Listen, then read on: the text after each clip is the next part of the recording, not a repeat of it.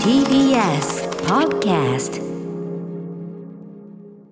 はい、じゃあちょっとですね番組に、えー、と寄せられているまずはいメール、結構あの番組出てすでにいただいている方メールというかね、は 関連の方メールをまずちょっとご紹介しますね、はい。えーこんな方から来てますよ、えー石井健介さんからですよ。お石井さん。はい、はい、歌丸さん日比さん、えーこんにちは石井ですと、はい。えーもう鏡開きの日になってしまいました。が明けましておめでとうございます、おめでとうございます。えー昨年は骨紙のオリジナル音声ガイド制作に関わることができそれだけでとても幸せな年になりました、はい。モニターとして参加していただきました。モニターとしても参加していただきまして、あとはねあの我々もあのはい。石井さんがご紹介もいただきました。あの心の通訳者たちのね、はい。石井さん、えーごご出演いただいて。映画にも出てご出てご出演いらっしゃれてあとは主題歌の中のフィーチャリングラップ、はい。こちらもねやってらっしゃって。やられました。うん。はい。えーでですねそんな中で石井さん、えー一つだけ心残りがあるのです。完成した音声ガイド付きの骨紙を僕は劇場でまだ見ることができていないのです、うんうん。えー文化庁メディア芸術祭のサテライト会場としてシネマチュプキ田端で、えー骨紙が上映されていましたが僕はアトロクの生放送まで見ちゃダメと 期間中出入り禁止になっていましたので。そうそうそう。今回新、えー池袋新聞芸座にて上映されるとのこと、えーようやく劇場で鑑賞できると楽しみにしております、もちろんアトロクのポッドキャストで日比さんの音声ガイドを聞きながら見ます、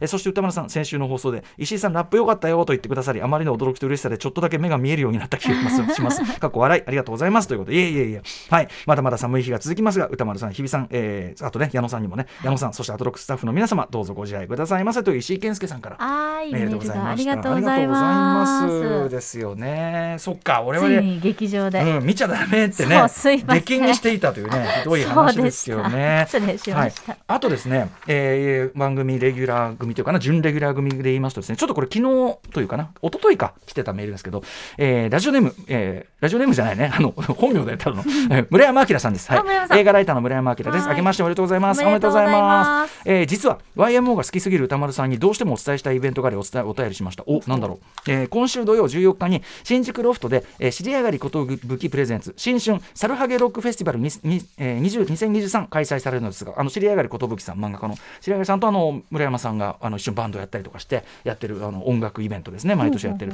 えー、と糸井重里さんのトークコーナーのゲストとして細野晴臣さんのお名前が今日発表されましたまずもう何それ？え？とか言っちゃえった。え？今年の今年のフェスのテーマが「うろ覚え80年代」でして80年代を牽引したお二方に80年代という時代について語っていただく予定です。すごすぎんな。そういうこと？糸井重里さん細野晴臣さん対談？何それ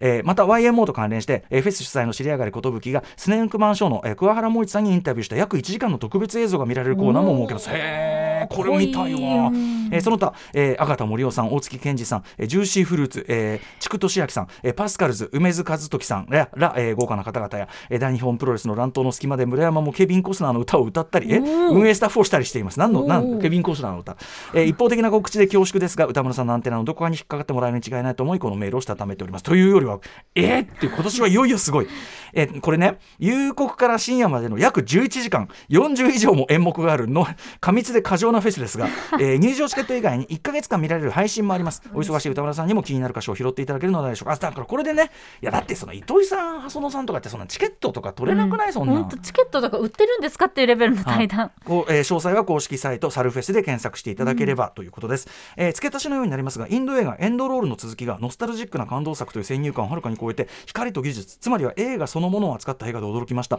えー新年早々の拾い物でしたのでそのこともお伝えさせてください。ですって。エンドロールの続き。はい、えーということで、えー歌村さんアトロクの皆様には昨年も大変お世話になりました。今年もどうぞよろしくお願いします。あこちらです。こちらこそです。村山さんありがとうございます、早速有能な有濃厚なうん情報をたくさんありがとうござい1ます。月14日新宿ロフトで開かれる知り上がり寿プレゼンツ新春サラハゲロックフェスティバル2023大変なことになっているぞと。でも配信でもね見られるのはこれいいですね、11時間はね。さすがです。ごい。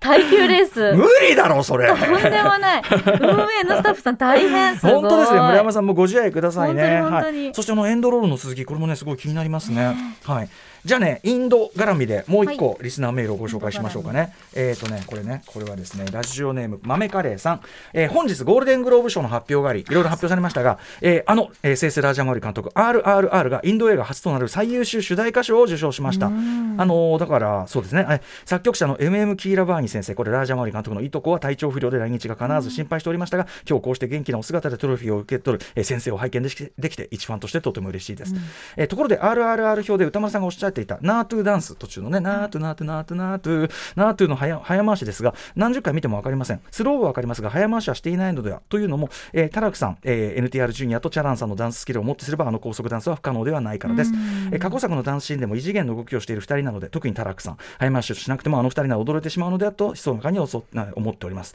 えー、で追伸。ジャイホーで配信中のインド版ゴッドファーザー血の抗争も見てそんなしの作品なので何卒よろしくお願いします。またインド映画おすすめ、うん、これねえっと豆カレーさん僕もねもちろんあのえっと監督に細かいところまで確かめ作り方まで確かめたわけじゃないんでちょっとあれですけどなんでそういうことあの早回し早回しを組み合わせてるって言ってるかっていうと後ろのですね、うん、踊っている人たちの動きを見るとちょ多分それ分かる。要するに、えっと、ゆっくり動いたのをちょっと早回しするとこういう動きになるという動きと思われる動き感をしているので、後ろの人たちが、うん、まあ、そのような判断をした。でこれは、えっと、90年代から2000年代初頭ぐらいにかけてあのミュージックビデオの領域でめちゃくちゃ流行ったやり方なんですね。早回しとかそのスローちょっとちょっとだけ速さをいじるっていうね。ハイプ・ウィリアムスというそれを最も得意とする、えっと、ミュージックビデオ監督が活躍してた時代で、まあ、それのなんていうのかな。あのをうまく組み合わせてでもやっぱりもちろんおっしゃる通りそのお二人のダンススキルの高さのやってやっててもおかしくないスキルの高さがあればこそなんでまあアクションシーン格闘シーンとかでもねあの香港の格闘シーンとかちょっとだけ早回しとかってよく入れてますけど、うんうん、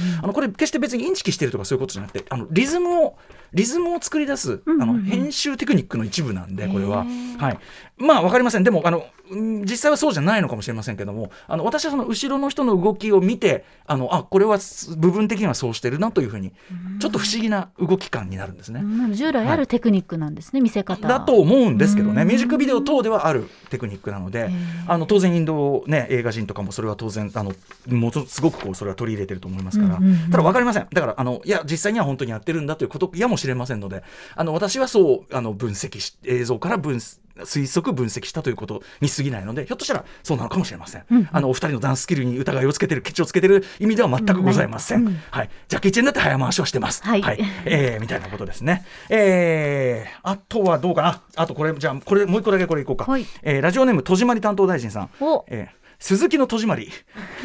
えー、吹きました。むせました。死ぬかと思った。危ね危ね2023年初爆笑でした。イエーイ。ねえ。国民国民的ヒット映画鈴木の戸締まり。いやいや見たいだってさ鈴木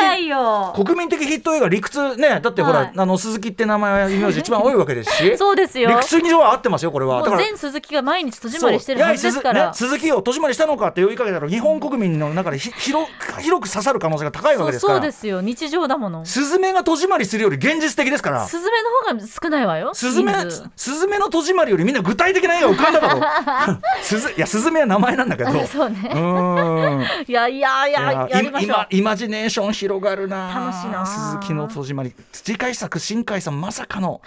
スズメの鈴木の戸締まり。パチン鈴木の戸締まり。まだ引っ張るのかってね。ありがとうございました。After Six Junction